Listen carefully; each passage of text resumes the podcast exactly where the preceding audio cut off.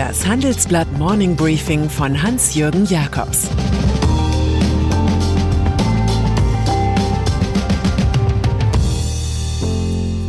Guten Morgen allerseits. Heute ist Donnerstag, der 30. Januar, und das sind heute unsere Themen. Giffey und die Brandnostalgie. Bayers neuer Monsanto-Plan. Wenn Judith Rakers aussteigt. Im Folgenden hören Sie eine kurze werbliche Einspielung. Danach geht es mit dem Morning Briefing weiter. Bei DHL und der Post bewegen wir jeden Tag 5 Millionen Pakete. Wie wir mit der Go Green Strategie unsere CO2-Emissionen bis 2050 auf Null reduzieren wollen, hören Sie im neuen Living Logistics Podcast. Unsere Themen. Wie wir mit Solarmatten den Kraftstoffverbrauch unserer 12-Tonner senken wie 10.000 Street-Scooter jetzt schon 36.000 Tonnen CO2 einsparen. Und welche Projekte von echten engagierten Mitarbeitern hinter der Go Green Strategie stecken. Jetzt abonnieren. Living Logistics gibt's überall da, wo es Podcasts gibt. SPD. Die gebeutelte Partei beschäftigt sich schon seit einiger Zeit mit der Willy Brandt-Nostalgie. Erst regierender Bürgermeister von Berlin, dann Minister, schließlich Kanzler. Und immer ein Herz für die da unten. Das wäre doch etwas. Und es ist genau das Storyboard, das viele in der Partei für Franziska Giffey schreiben, der resoluten Bundesfamilienministerin. Eine Stufe nimmt die Sozialdemokratin im Mai mit der Übernahme der Berliner Parteiführung mit Raed Saleh. Der durchweg blasse Platzhirsch Michael Müller soll später von Giffey auch als Stadtoberhaupt abgelöst werden ein Erfolg bei der Wahl 2021 vorausgesetzt. Ohne die knapp überstandene Doktorarbeit Plagiataffäre wäre die Politikerin auf dem Willi-Weg vermutlich noch weiter und bereits Parteivorsitzende. Für die SPD gilt derzeit der alte Reptilienspruch, je kleiner die Eidechse, umso größer ihre Hoffnung, ein Krokodil zu werden. Die neue Parteiattraktion Giffey muss vielleicht auch noch in den Pitch um die internationale Automobilausstellung IAA eingreifen. Der Verband der Autoindustrie VDA hat nun tatsächlich den Stammstandort Frankfurt seit 1951 aufgegeben. Jene PS- und Testosteron-Messeshow am Main, die zum Leistungsausweis der deutschen Industrie wurde. Nun fällt die Entscheidung im März zwischen München, wo BMW sitzt und die Cabrio-Dichte hoch ist, Hamburg, wo man Digitalisierung ernst nimmt und die Cabrio-Dichte hoch ist, und eben Berlin, wo das Auto die Fahrradfahrer stört, wo aber regiert wird. Nachdem zuletzt nicht mehr 900.000, sondern nur noch 550.000 zur IAA kamen, propagiert der Verband nun eine Mobilitätsplattform und die Smart City. Mit Mark Twain könnte man bald preisen, dass es nichts auf der ganzen Welt gibt, was man in Berlin nicht lernen könne, außer der deutschen Sprache. CSU. Der Beitrag der bayerischen CSU zur Leistung der Bundesregierung leidet seit einiger Zeit unter den Eskapaden im Verkehrsministerium. Dort fühlen sich Mitarbeiter des Bundesrechnungshofes bei der Prüfung der dubiosen Mautplanung regelrecht ausgetrickst, wie jetzt herauskommt.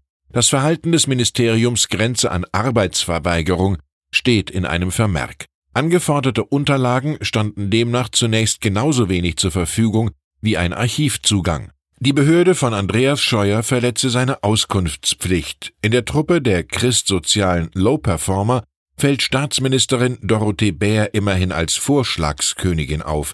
Für ein neues Digitalministerium wünscht sie sich ein Vetorecht. Es müsste ressortübergreifend durchgreifen. Beim Thema Digitalisierung seien wir immer mindestens eine Legislaturperiode zu spät dran. Nur wird die Cheerleaderin von Deutschland 4.0 daran wenig ändern.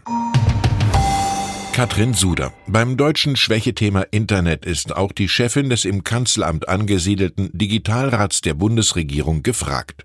Heute muss die Ex-Staatssekretärin des Verteidigungsministeriums jedoch in ganz anderer Sache ran. Und es wird unangenehm. Sie muss im Untersuchungsausschuss zur Berateraffäre als Zeugin aussagen.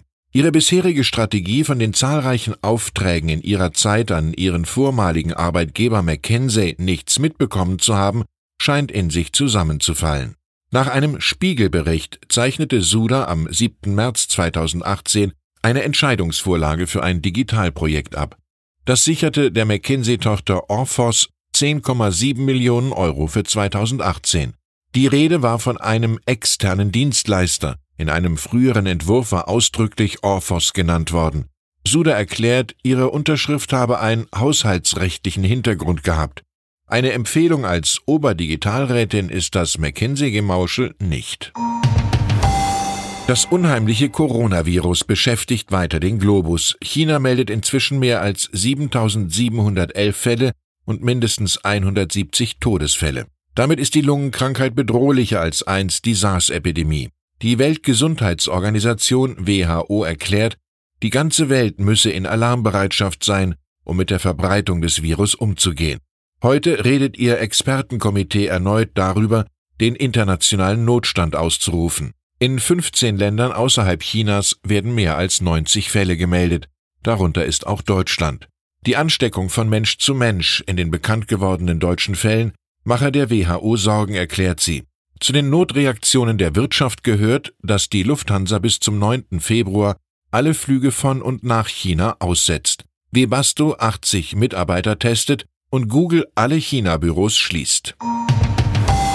USA. Vom Sicherheitsberater zum Sicherheitsrisiko ist es in der Ära Donald Trump nicht weit. Trumps einstiger Gehilfe John Bolton könnte ihm bekanntlich mit Wissen zur Ukraine-Affäre im laufenden Amtsenthebungsverfahren gefährlich werden. Aber da ist ja noch die Möglichkeit, das geplante Buch des streitbaren Außenpolitikexperten zu verhindern. Das Manuskript enthalte Geheiminformationen in beträchtlichem Umfang. Das schrieb der Nationale Sicherheitsrat einem Bolton-Anwalt.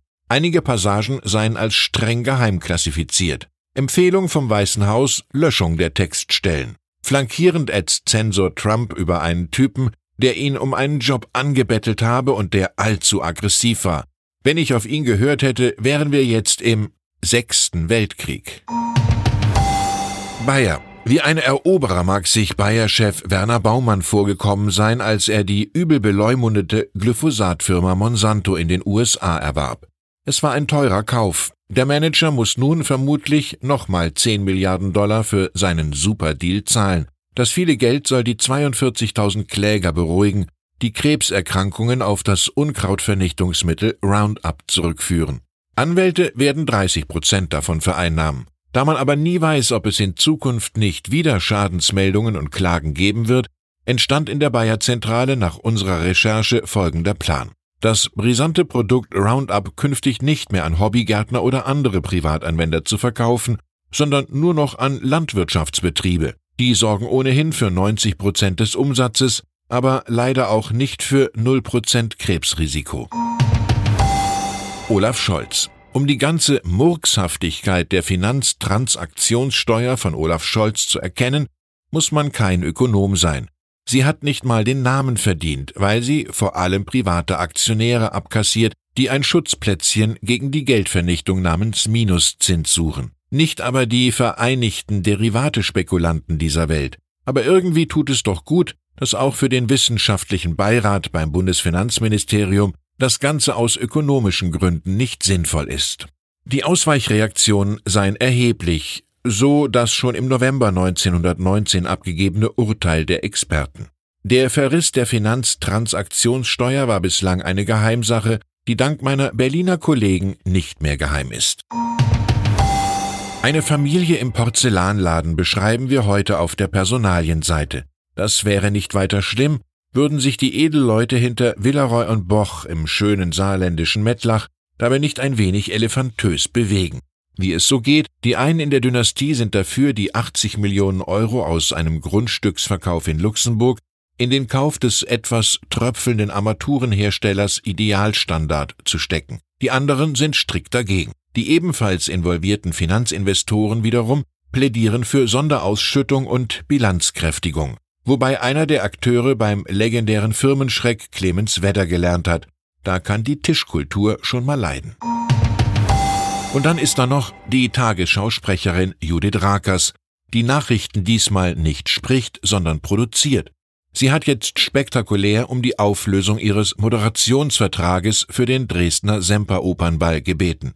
Nachdem der Ballverein dem autokratischen ägyptischen Präsidenten Abdel Fattah al-Sisi, der brutal gegen Oppositionelle und Journalisten vorgeht, einen Orden verliehen hat. Sie irritiere diese Verleihung am vorigen Sonntag sehr, so Rakas. und ich bin seitdem in Gesprächen über die Konsequenzen. Aus einem rauschenden kulturellen Ereignis sei ein politisches geworden, wettert auch Co-Moderator Roland Kaiser. Der Ballvereinschef hat sich inzwischen entschuldigt, war ein Fehler. Und der MDR lässt sich auch durch plumpes Diktatorenschmeicheln nicht von Kulturvermittlung und TV-Übertragung abhalten. Ich wünsche Ihnen einen schwungvollen Tag mit dem richtigen Taktgefühl. Es grüßt Sie herzlich Ihr Hans-Jürgen Jakobs.